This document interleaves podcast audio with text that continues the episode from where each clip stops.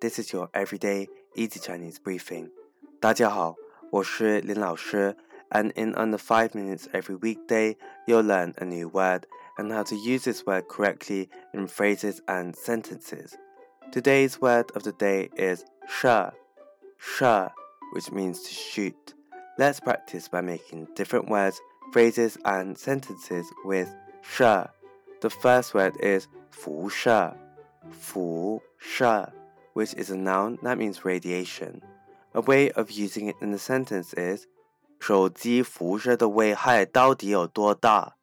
手机辐射的危害到底有多大？How harmful is mobile phone radiation?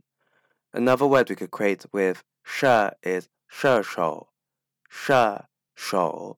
This is a noun that means archer, or in the game of soccer, this refers to the striker. Let's again look at each character of this word. "Shè" means to shoot, and shou means hand. A way of using it in a sentence is 再好的射手也有拖把时。再好的射手也有拖把时。Even the best strikers miss.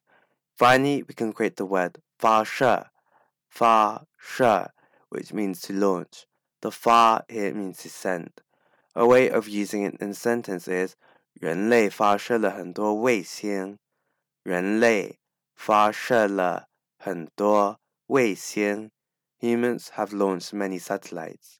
Today we looked at the word 射 which means to shoot and we created other words using it.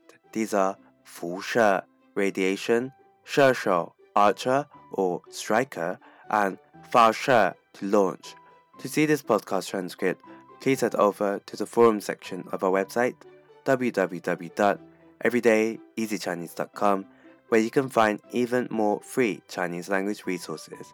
See you again soon for more practice.